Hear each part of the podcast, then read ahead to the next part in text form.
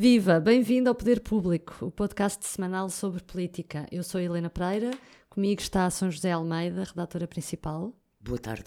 O Nuno Ribeiro, jornalista de política. Muito boa tarde. E a Sofia Rodrigues, também da editoria de política. Boa tarde. Nesta semana de pré-campanha eleitoral, ficámos a saber que o PS acha que o PCP e o Bloco são empecilhos à governação e que Mário Centeno está tentado a não cumprir o segundo mandato inteiro como Ministro das Finanças.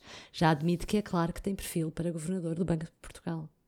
Não foi isso que eu ouvi, ou li, mas. Mas olhemos hoje mais para a direita. O Rui Rio não descola nas sondagens. A, do negócios, a do Jornal Negócios Correio da Manhã dá hoje 23,7% ao PSD e 67 deputados, o que seria o pior resultado do partido em legislativas. E o Rui Rio não se cansa de dizer que nem gostaria muito de ser deputado e que só é candidato a deputado porque o partido o obrigou.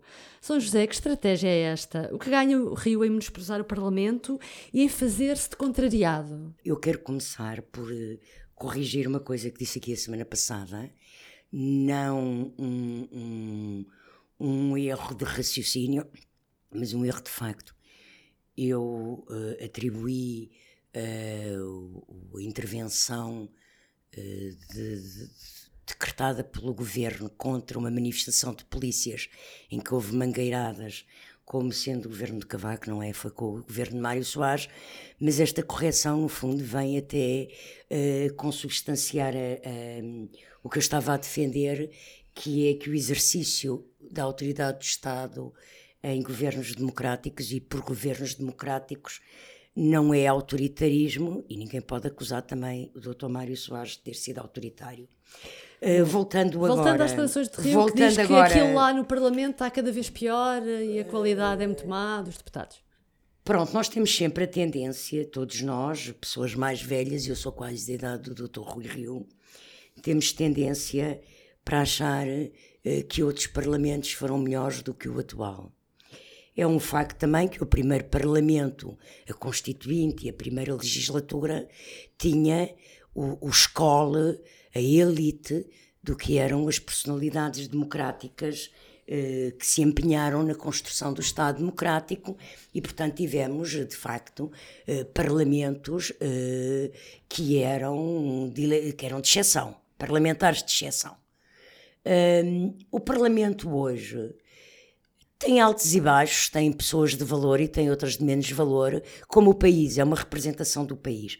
O que eu estranho nas declarações do Dr. Rui Rio, e eu conheci como jornalista parlamentar durante 10 anos, que fui, conheci o Dr. Rui Rio como deputado. E nunca achei que ele, como deputado, não gostasse de o ser. Vou interromper-te, é verdade, que eu lembro quando ele era o, o, o principal deputado da Comissão do Orçamento e ele era ótimo a, a estudar aqueles dossiês todos. Uh, ele foi, foi um bom, foi um bom, ele, uh, sim, sim, ele foi um bom deputado, como foi um bom secretário-geral do PSD no tempo de Marcelo Rebelo de Sousa. Uh, hoje ele vê-se com funções mais executivas, ele está no seu direito, quer ser primeiro-ministro, tem toda a legitimidade para isso. O que eu estranho, é que o que eu estranho num democrata, isso é que eu estranho num democrata, e que é um democrata liberal, e portanto em democracia liberal só há um tipo de democracia que é representativa, e a democracia representativa consiste na eleição de deputados para formar um parlamento que representa o povo e os eleitores, que são dos eleitores. E daí então emana um governo, e eu acho legítimo, justo, está em todo o seu direito de dizer eu quero ser eleito, quero que o meu partido ganhe as eleições para formar governo e ser primeiro-ministro. Agora, o que eu não acho correto do ponto de vista de um democrata é desvalorizar o hum. papel da representação parlamentar e a importância sagrada que tem dentro do que é a simbologia de um Estado de direito democrático uh, e num sistema democrático uh, demoliberal, uh, desvalorizar o papel do deputado eleito diretamente pelos cidadãos. É quase um apelo à abstenção, aquelas declarações dele. É quase um apelo à abstenção. é, dizer que não, é? votem, não votem, não vale a pena que as pessoas são todas não, mazinhas, são é muito vocês, fraquinhas. Porquê é que vocês querem, insistem em, em atribuir significado político a uma declaração tão, tão esdrúxula que a única explicação que eu encontro plausível é de um ato falhado? Ou seja, o Rui Rio sabe que não vai ganhar as eleições e estará a fazer das tripas por coração e a, e a terminar a campanha fazer, tentando fazer campanha, mas sem, sem fazer muita campanha. Não sei se me explico. Sim, sim, sim. sim. Há qualquer coisa de. Já está a preparar é, é o caminho. Única, preparar única, o caminho não, não para a saída de cena. não sei se está a preparar o caminho. É a única explicação que eu encontro, porque tudo, tudo isto é tão inexplicável. É tão inexplicável. E eu não quero fazer comparações que até poderiam ser apenas insultu seriam mesmo insultuosas para o. Rio Rio. Mas também há para aí um candidato que diz que, que, que se ganhar as eleições acaba com o cargo de Primeiro-Ministro. Uh, sinceramente, isto não faz sentido. E as declarações do Dr. Rui Rio não fazem sentido. Uh, ele que até tinha estado relativamente bem nos debates, a meu ver, sinceramente, não sei. Já lá vamos aos debates. Não, sinceramente, não entendo. E então, dar, dar significado político a isto é difícil. Uhum. A Sofia, tu que já acompanhas o PSD há muito tempo, consegues ajudar-nos a, a perceber melhor a cabeça de Rui Rio? Eu acho que estas declarações têm uma explicação uh, simples. Eu acho que ele quer mostrar desapego, uh, desapego aos cargos. Um, acha que isso lhe pode valer votos, porque isso uh, dá um tom algo. Uh, esse discurso dá um tom, tem um tom algo populista, e é um, porque é um bocadinho antissistema. Uhum. E portanto ele acha que isso uh, lhe é benéfico e que, que lhe traz uma, uma mais-valia. eu não sei se, se, se, de facto é eficaz nesta altura, uh, quando estamos tão perto uh, das legislativas, uh, porque, como, como disse a São José, ele está a menorizar o, o, o Parlamento. Ele formalmente é candidato a deputado. Uhum. formalmente é isso. E, portanto, ele pode sentir que é candidato a, a primeiro-ministro e está no seu direito e é legítimo. Uh, mas formalmente é candidato a deputado. E, portanto, eu, eu, acho que isto até, de certa maneira, ofusca uh, outras mensagens que uh, o PSD e que ele próprio poderiam estar a passar nesta, nesta altura em relação aos, aos portugueses e ao país e que ele está Uh, Achas que ele está a preparar realmente um caminho para sair de cena? Ele esta semana assumiu uh, que, que pode ter um resultado muito mau e que nesse caso não estaria aqui a fazer nada. Está a mudar também de alguma maneira o seu discurso? Eu, eu acho que uh, nessa última parte, sim, ou seja, ele nesta entrevista à Antena 1, onde ele admitiu de facto que uh, se o resultado for baixíssimo, embora nós não, sei, não saibamos o que é que ele quer dizer com isso, qual é, qual é a percentagem. Pode ser menos que as europeias, não é? Pode estar a falar menos que 21,9. Uh, que ele pode, que ele assume que, que, que, sai porque não fica lá a fazer nada, segundo as, as, as palavras dele. Uh, e isso a mim sempre me pareceu Uh, mais ou menos uh, óbvio, porque ele desde o início, desde que se candidatou, que assumiu como missão uh, fazer compromissos e fazer para tentar fazer as, as ditas reformas estruturais. Um, portanto, se ele não as conseguir fazer ou acha que não tem caminho para as fazer, vai voltar à sua vida, uhum. Digamos, de consultor particular. No Porto uh, e de que era o que ele fazia e profissional. Uh, portanto, eu não vejo aí uma grande, uma grande alteração uh, nesse, nesse discurso. Ele continua a dizer, continua a, def a defender as reformas estruturais. Um, que, que ele acha que, que, que são uh, essenciais para, para o país, embora depois o discurso um, ele defenda que neste momento o PSD e os partidos deveriam estar a, a, a vincar as suas diferenças uhum. uh, e, e, não a fazer alianças, que isso já foi o ano de, de 2018 mas ele de facto continua a, a, fazê-lo. Contraditório.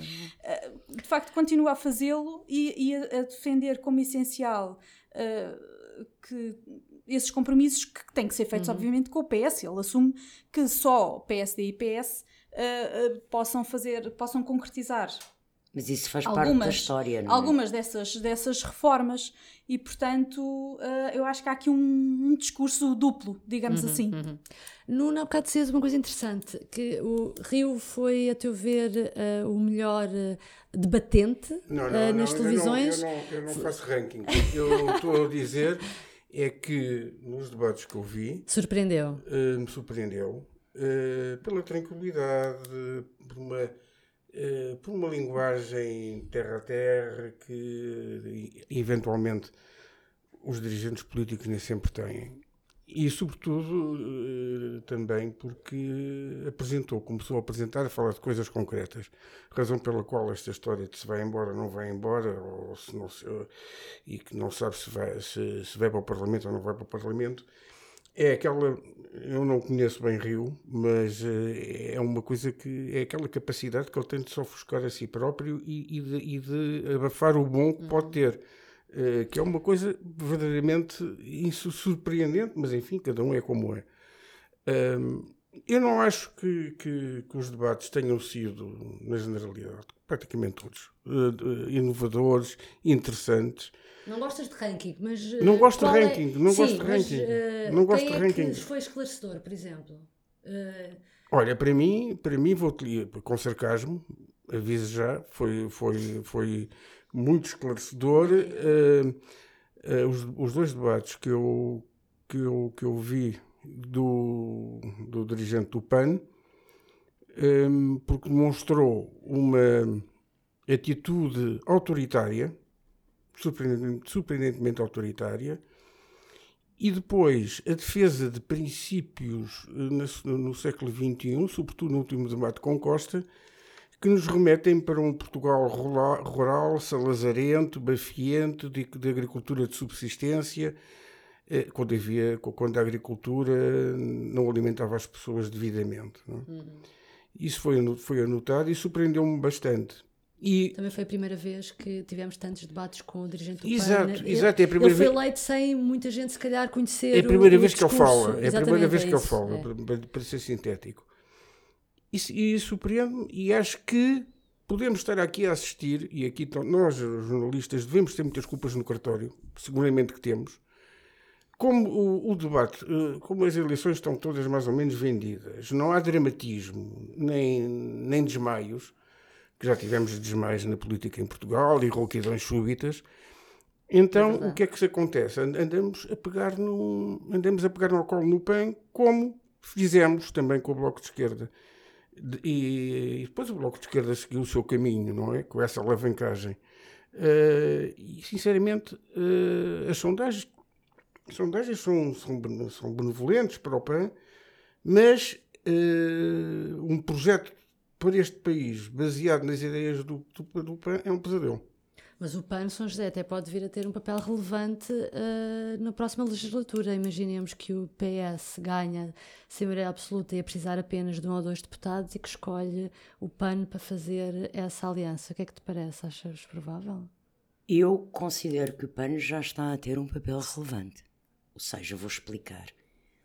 O PAN, na anterior legislatura, conseguiu ir criando um espaço próprio e conseguiu, a partir das europeias, sobretudo, mas principalmente nestas eleições, obrigar a que os outros partidos, os grandes partidos do sistema, introduzissem as questões climatéricas numa perspectiva de emergência climática como ela hoje é vivida por, em muitos países no mundo.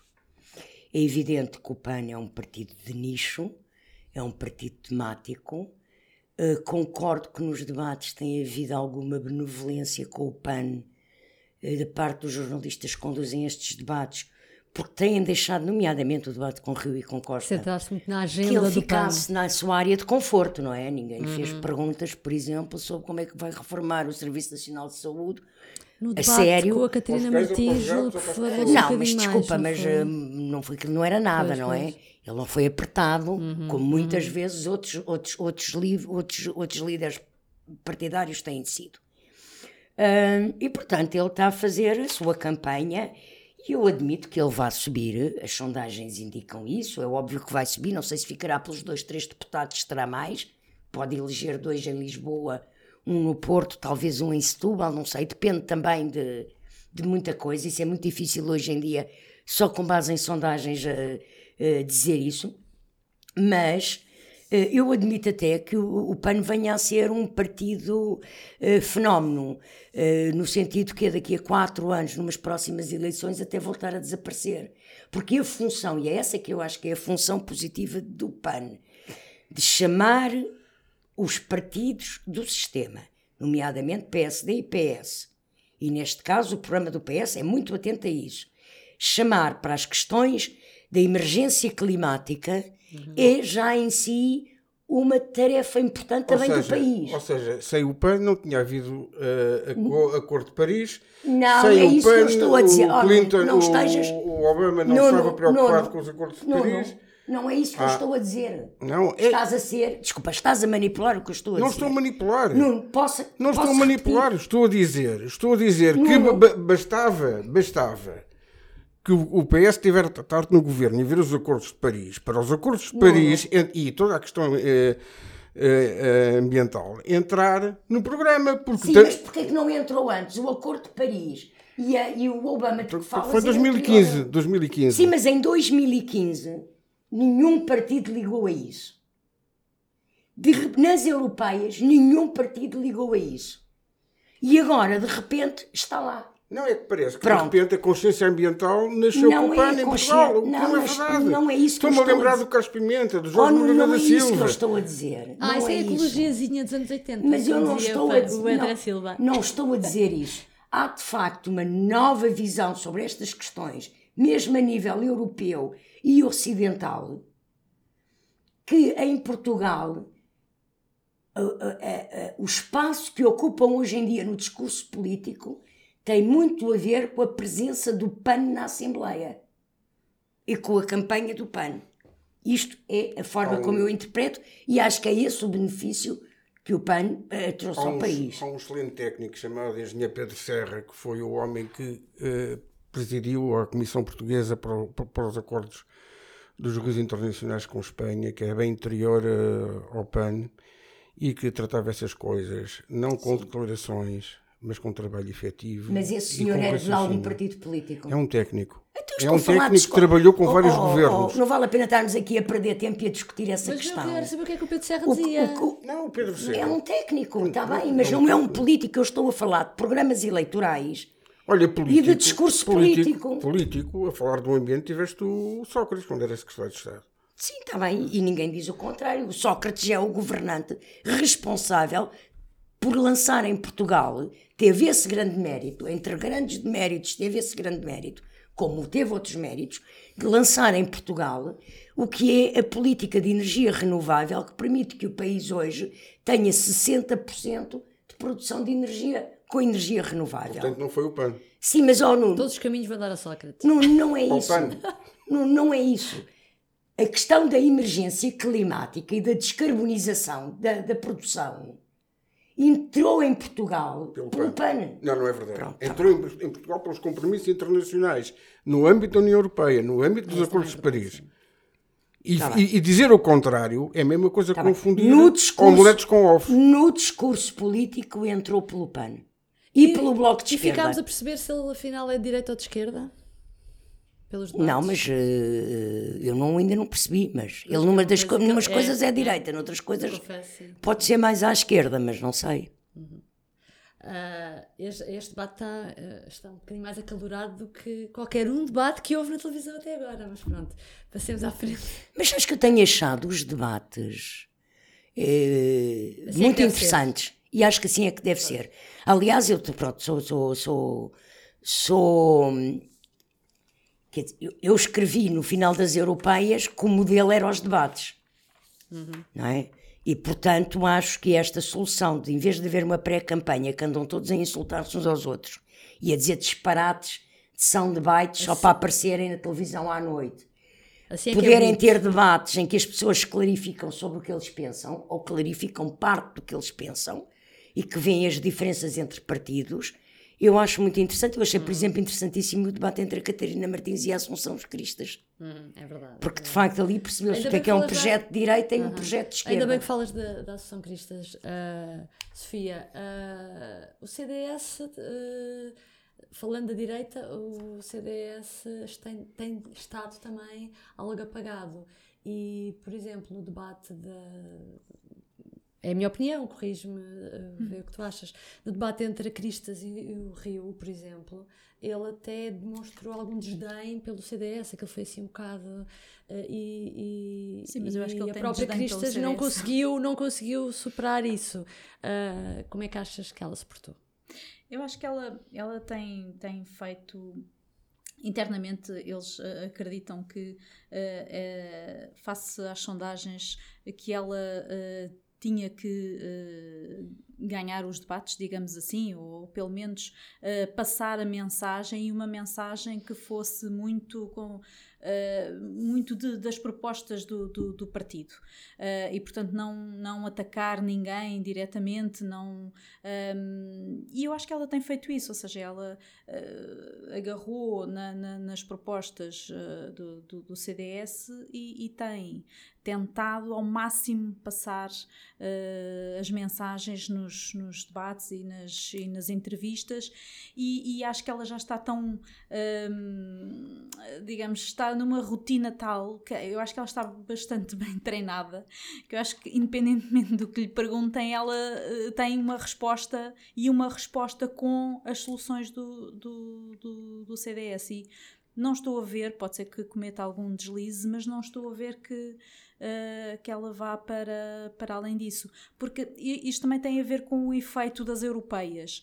Um, que nas é europeias foi muito, o que é que o CDS pois. aprendeu? Porque nas europeias uh, internamente uh, houve muita gente que achou que uh, o discurso foi de Nuno Melo foi demasiado agressivo foi demasiado ideológico e que isso terá prejudicado o, o partido. Um, e eu acho que a partir daí eles chegaram a uma conclusão e, e de que ela teria de ser mais pela positiva e eu acho que é isso que ela, que ela está a, fazer. Uh, portanto, tentar passar as mensagens, as propostas, não atacar ninguém. E, e acho que vai ser esse o, o, caminho do CDS. Embora depois nas sondagens isso parece que não, que não, se, não se reflete nem no CDS nem, nem no PSD, pois, não é? Está Aparentemente, mesma... uh, se acreditarmos nas sondagens, o PSD e o CDS não, Portanto, não estão a recuperar com debates uhum. nem com entrevistas. Portanto, eu depreendi, não, não tenho esse, esse, esse conhecimento do CDS que tem a Sofia, mas eu depreendi, portanto, que a técnica da Cristas é a técnica do PC, da K7 Uh, Pergunta-lhe é um uma coisa e ela responde com o programa, programa, programa. Pronto, o que quer dizer. Mas isso eu acho que é em campanha. O que quer dizer que o PC não estava tão errado quanto isso. Mas, isso, Mas em campanha é sempre um modelo alguma, de campanha, não é? Alguma profissionalização. Uh, e é mesmo assim. Uh, há algum profissionalismo na forma como ela se prepara para os debates ou enfim, os, os os líderes políticos deviam e preparar como ela ignora para, quando alguém puxa a conversa os... das responsabilidades do CDS na Sim, anterior, aí acho que ela eh, exagerou uh, um pouco. Uh, aí acho que ela tinha que ter uma resposta. É, uh, exagerou passar completamente ao é, lado é, da questão, é, como é, se não ouvisse Uh, se calhar foi desadequado. Uhum. Uh, mas ela aprende rápido. Uh, é verdade, ela uhum. aprende rápido e acho que se tiver que corrigir, corrige. Uhum. Bom, mudando de assunto, gostava de falar sobre. outro tema que é um trabalho que o público vai, ter, vai publicar no domingo, no P2, a propósito da data dos 80 anos de Jorge Sampaio, ex-presidente da República. Uh, Nuno, tens estado a trabalhar nisso há algum tempo? Podes explicar-nos? Uh, é um trabalho diferente de outros que já fizemos? Não, é um trabalho. que é que se trata? É um trabalho que tem muito a ver com a política e tem muito a ver com aquilo que estamos a viver hoje. Por incrível que pareça, e não é incrível, ao fim e ao cabo, o Jorge Sampaio vai fazer 80 anos para a semana. É um homem com uma, com uma dilatada atividade cívica e política e é um homem que se preocupa pelo país e pelo mundo. E todas estas coisas que nós aqui falamos, nomeadamente a campanha eleitoral, da maneira de, como, como, como os partidos se, se mascaram, se apresentam, tudo isso aparece na, na entrevista. É uma, é uma reflexão tranquila, daquelas que nem sempre temos hipótese de fazer e, e que fazem falta eh, não é inovadora, na, nas reflexões, nem no âmbito das reflexões. Eu lembro que Jorge Sampaio, em 2016, em novembro de 2016, escreveu para o público um extenso ensaio sobre política internacional e sobre o mundo, a Europa e o mundo. Vem nessa sequência, obviamente vem nessa sequência, e é de uma lucidez muito grande em relação à, à, à maneira como a reforma, como a democracia e os sistemas democráticos devem responder aos desafios que têm pela frente. É, é ler no seu público no domingo. Mas ele não está uh, muito pessimista ou está, não está muito otimista? Está tão pessimista como eu. Não, eu que já li o trabalho, que é salientar, não é? Sim, sim, sim, sim. Não é falsa publicidade, mas é, é mesmo para, para salientar que é uma entrevista muito interessante, porque reflete uma hum, tranquilidade perante a idade, uma satisfação e uma realização por um percurso e ao mesmo tempo surpreende pela vitalidade da capacidade de refletir sobre o que acontece hoje, não é? O Dr. Jorge Sampaio não se reformou, o Dr. Jorge Sampaio não deixou de se informar, não deixou de ler. É muito interessante isso e, e, e, acho que é importante. E depois o trabalho que me preparou tem também outras coisas de homenagem ao Dr. Jorge Sampaio. Acho que posso revelar isso para abrir, não, para abrir não, reconhecimento, reconhecimento uh, para abrir o apetite aos leitores do público domingo uh, que há e para quem quiser ver no online com vídeos gravados mesmo o depoimento de várias pessoas entre elas o Sr. Presidente da República Marcelo Rebelo de Sousa e o Sr. Primeiro-Ministro António Costa uhum. que fazem uma celebra celebração pública com depoimentos gravados em vídeo e que aparecerão transcritos também no papel uh, sobre o Dr. Jorge Sampaio. Uhum. Acho que vale a pena. Sim. Comprar o público todos os dias, mas especialmente domingo. Hoje ficamos por aqui. Obrigada por nos ter acompanhado. Até para a semana. O público fica no ouvido.